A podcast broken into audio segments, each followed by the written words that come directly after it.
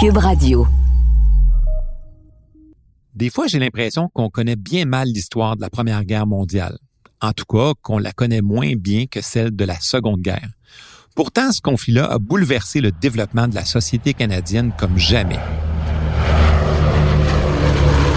Si c'est important de parler des batailles d'Ypres, de Vimy ou de Passchendaele pour découvrir l'histoire de la Première Guerre mondiale, c'est intéressant de découvrir qui étaient les munitionnettes, c'était quoi des gaz moutardes, ou apprendre qu'on a attribué un sexe au char d'assaut.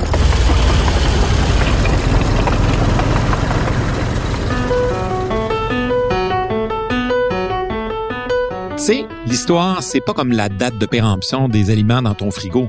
Tu vas pas te transformer en monstre si t'en manges un peu. Puis bien souvent, tu te rends compte que ça peut être bien le fun. Ici Martin Landry, je suis professeur d'histoire. T'écoutes le balado Passé date.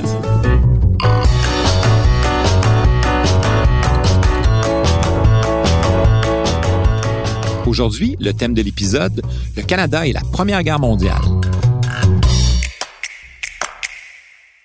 Est-ce que tu savais que le Canada n'a pas eu besoin de déclarer la guerre à l'Allemagne en août 1914 pour entrer dans le conflit mondial? En fait, le Canada était depuis sa fondation un dominion, c'est-à-dire un État libre de ses décisions politiques sur le plan intérieur, mais dépendant des décisions de la Grande-Bretagne au plan international. Ce qui fait que lorsque la Grande-Bretagne déclare la guerre à l'Allemagne, elle entraîne automatiquement ses colonies et ses dominions dans le terrible conflit. Mais tu vas voir, L'importante participation du Canada dans cette grande guerre va nous faire faire un pas de géant vers notre indépendance de l'Angleterre. Mais qu'est-ce qui a bien pu pousser le monde à basculer dans l'enfer de la guerre?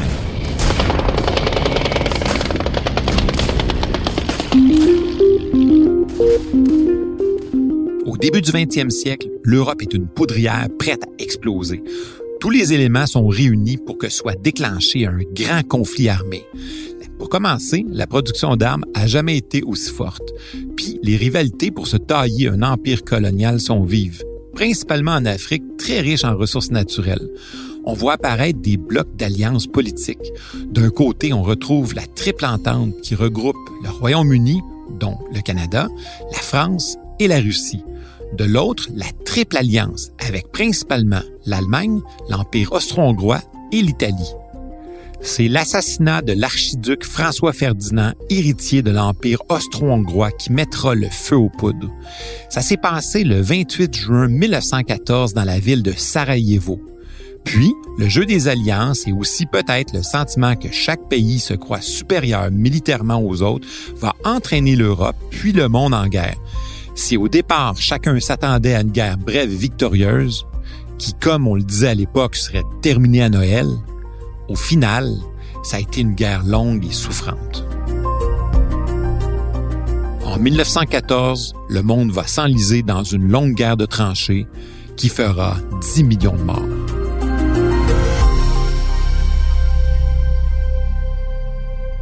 Au Canada, les politiciens de la Chambre des communes adoptent la loi sur les mesures de guerre, loi qui permet au gouvernement fédéral, dirigé par le conservateur Robert Borden, de gouverner sans le Parlement.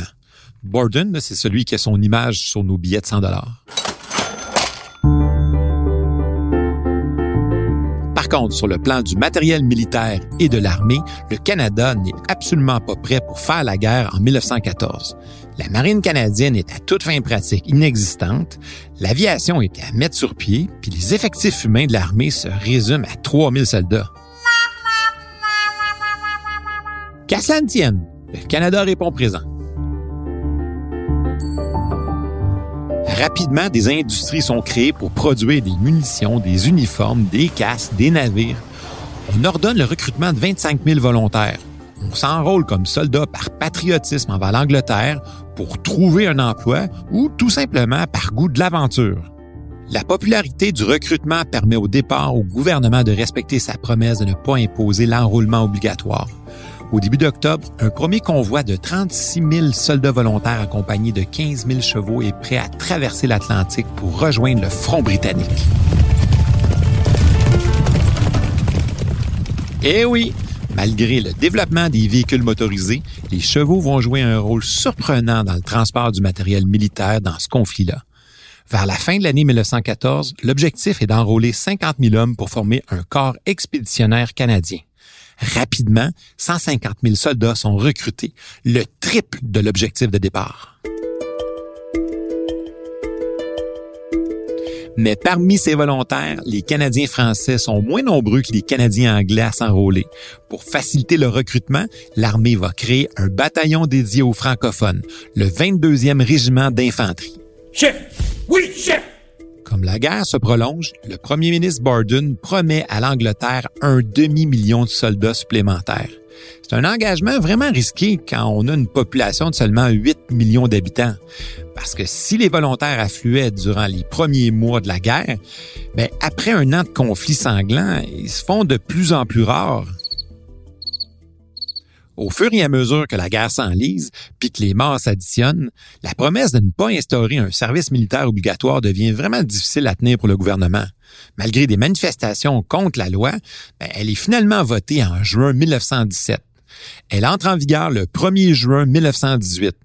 Les hommes célibataires de 20 à 35 ans doivent se présenter au bureau de recrutement. Jean-Baptiste de Trois-Rivières, 25 ans, droitier, en pleine santé. Le 1er avril 1918, après quatre jours d'émeute à Québec, des militaires interviennent brutalement contre les anticonscriptions et l'armée tire sur la foule.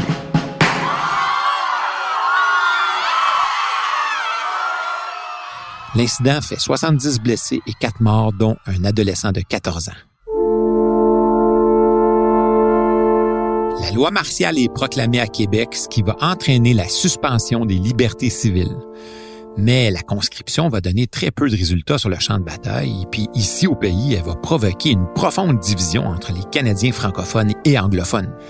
À la fin de la guerre, c'est environ 600 000 Canadiens sur une population de 8 millions d'habitants qui ont servi outre-mer.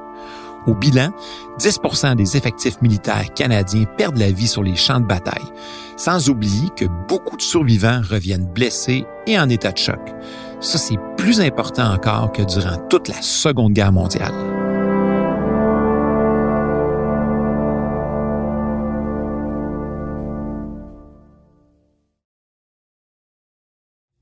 Au sein de l'Empire britannique, le Canada devient le fournisseur de ressources pour les alliés en guerre. Pour répondre à la demande, la superficie des terres cultivées augmente de 80 ici au pays. On convertit des milliers d'usines pour fabriquer du matériel militaire. Par exemple, le complexe industriel Angus, qui entretient des trains et des locomotives, reçoit la mission de produire des milliers de douilles d'obus. D'ailleurs, le Canada produit pour plus d'un milliard de dollars d'obus et de matériel lourd. Cette production-là entraîne une expansion sans précédent de l'exploitation minière. Par exemple, la BTB, qui est très riche en minerais, connaît à ce moment-là son premier grand boom minier. On entreprend la construction de navires de guerre et d'avions militaires. Pour vous donner un aperçu, la compagnie Canadian Vickers de Montréal emploie à elle seule plus de 1500 personnes. L'entreprise doit construire 24 sous-marins et 214 navires anti-sous-marins destinés aux Britanniques, aux Italiens et aux Américains. Écoute, le tiers des munitions utilisées par l'armée britannique sont fabriquées ici au Canada.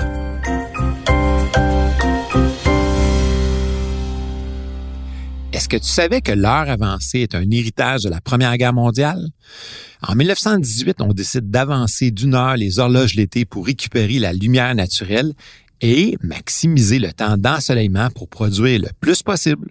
Tout ça pour économiser de l'électricité. Pas bête quand même. La mesure temporaire va devenir permanente et existe encore aujourd'hui. En 1915, juste le budget militaire est égal au total des dépenses de l'année 1913. Le gouvernement a un urgent besoin de trouver de l'argent pour payer les dépenses liées à la guerre et pour stimuler l'économie. Il émet alors des obligations de la victoire. En les achetant, les citoyens prêtent de leurs économies au gouvernement pour l'aider à payer les dépenses de la guerre. On parle de plus de 2 milliards de dollars. À ce financement volontaire-là, le gouvernement va ajouter la création d'un impôt sur le profit des compagnies. Et puis, l'année suivante, il impose un impôt sur le revenu des travailleurs. La promesse que l'impôt allait être en vigueur que pour la durée de la guerre la rend plus acceptable. Mais devinez quoi? Cette source de financement pour le gouvernement est tellement efficace, ou devrais-je dire lucrative, qu'elle est toujours en place aujourd'hui.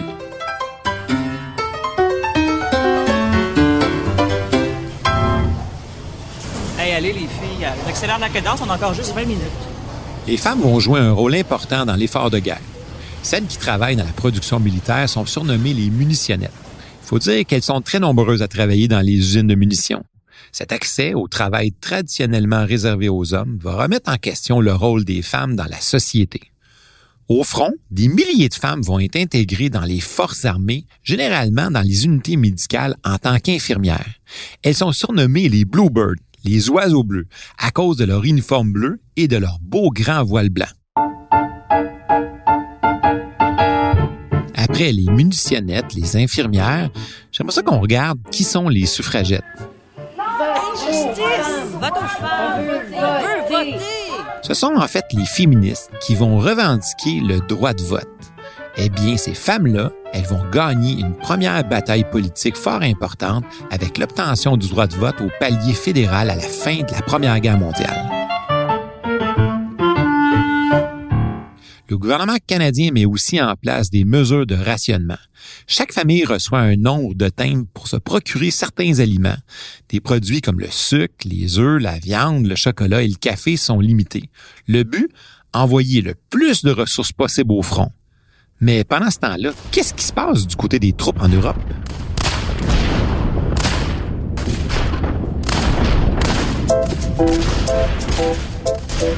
Dès le début de la guerre, les divisions militaires canadiennes sous le commandement britannique participent aux principales opérations en France. C'est dans la Somme, par exemple, que les troupes canadiennes vont connaître leurs premiers affrontements. Et puis que les troupes canadiennes vont se retrouver à Courcelette lorsque les premiers chars d'assaut de l'histoire vont se retrouver au front. Est-ce que tu savais que les chars britanniques avaient un sexe? Ouais, les mâles et les femelles. Les mâles transportaient les canons et les femelles l'artillerie lourde.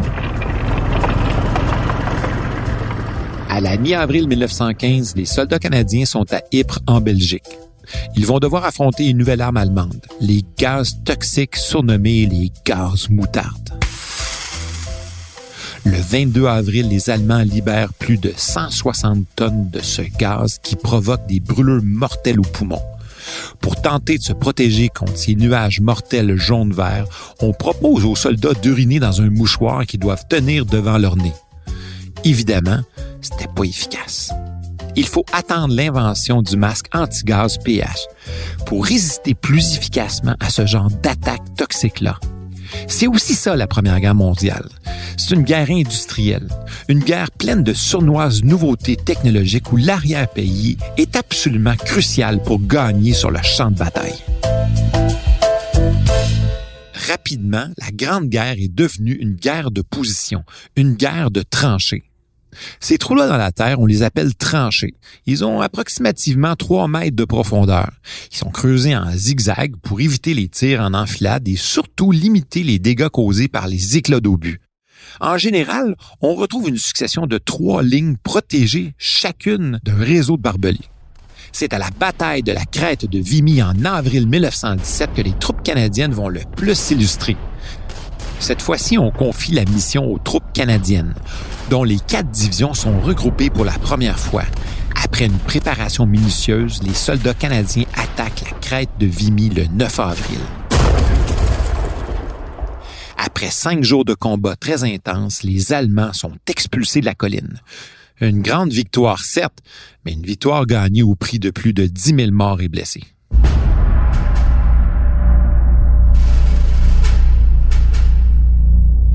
Est-ce que tu savais que parmi les 12 meilleurs tireurs d'élite des pays engagés dans la guerre, 8 sont des Canadiens? Et 6 de ces 8 soldats sont des membres des Premières Nations? Le plus célèbre d'entre eux se nomme Francis Pigamagabo, un Ojibwé de l'Ontario. Il aurait neutralisé à lui seul 378 Allemands, un record pour la Première Guerre mondiale. C'est le soldat autochtone le plus décoré pour ses faits d'armes de toute l'histoire militaire canadienne. Hey, dire qu'au début de la guerre, l'armée était réticente à permettre l'enrôlement des Autochtones. Au-delà des faits d'armes, les soldats de tous les camps subissent les horreurs de la guerre. Tenaillés par la faim et le froid, ils étaient littéralement contraints de se réfugier dans des tranchées humides. Dans ces trous-là, les soldats vivaient au milieu des poux, des rats et des bombardements incessants. Le colonel Joseph Chabal du 22e bataillon a écrit Depuis 1914, il est tombé tellement d'hommes des deux côtés dans cette région des Flandres que la terre semble imprégnée de l'odeur de la mort. L'intensité de la guerre industrialisée a eu des conséquences profondes sur les soldats, qui n'avaient rien à voir avec les dommages corporels apparents. Mais il y a de l'espoir. L'entrée en guerre des Américains en avril 1917 va donner un nouveau souffle aux Alliés et va contribuer à mettre fin au conflit. Le 11 novembre à 11 heures, l'armistice est signé, ce qui met fin au combat.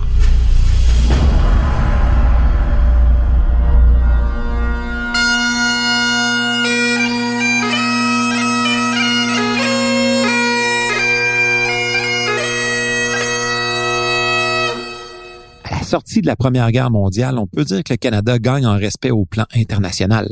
En 1919, le premier ministre Borden non seulement assiste au pourparlers de paix, mais signe le traité de Versailles qui fixe les conditions de paix avec l'Allemagne, comme si le Canada était un pays. La guerre est bel et bien terminée, mais une nouvelle bataille va s'amorcer contre un redoutable et invisible ennemi, la grippe espagnole qui va faire près de 100 millions de morts. Mais ça, c'est une autre histoire qui commence. Si tu veux pas être passé date, c'est important de regarder en arrière, d'essayer de comprendre le passé pour mieux voir où tu vas aller. J'espère que tu as apprécié l'histoire et je te donne rendez-vous au prochain balado. Salut!